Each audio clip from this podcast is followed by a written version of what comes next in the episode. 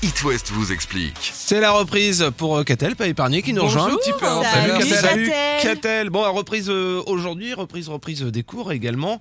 Et on parle d'un nouveau danger qui guette euh, dans les établissements, c'est le Bouddha Blues. Il va falloir nous expliquer. Ouais, alors c'est du cannabis de synthèse, le Buddha Blues, qui se consomme sous forme d'additifs liquides dans les cigarettes électroniques.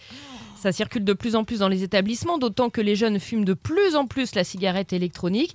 Euh, ce produit, donc, ils l'appellent Buddha Blues ou encore PTC. PTC pour pète ton crâne. Ah, c'est sympathique, Voilà. dis donc. Donc si vous entendez ces mots dans la bouche de vos ados, euh, méfiance, petite conversation. Euh, Ouais, Ouais, histoire qu'est-ce de qui- demander. Histoire de.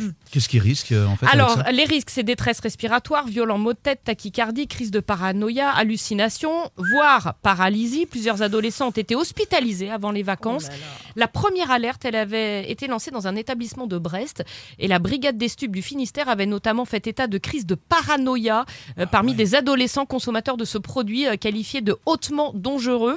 Donc, pas de panique, une nouvelle fois, mais prudence. Essayez d'aborder le sujet avec vos lycéens au détour d'une Eh ben, conversation. J'ai envie de dire bonne reprise à tout le monde. hein. Voilà. Merci d'être Méfiance. passé, Catel. hein. voilà. It West vous explique. À retrouver en podcast sur toutes vos plateformes. Vous avez une question? Envoyez un mail à rédaction@itwest.com.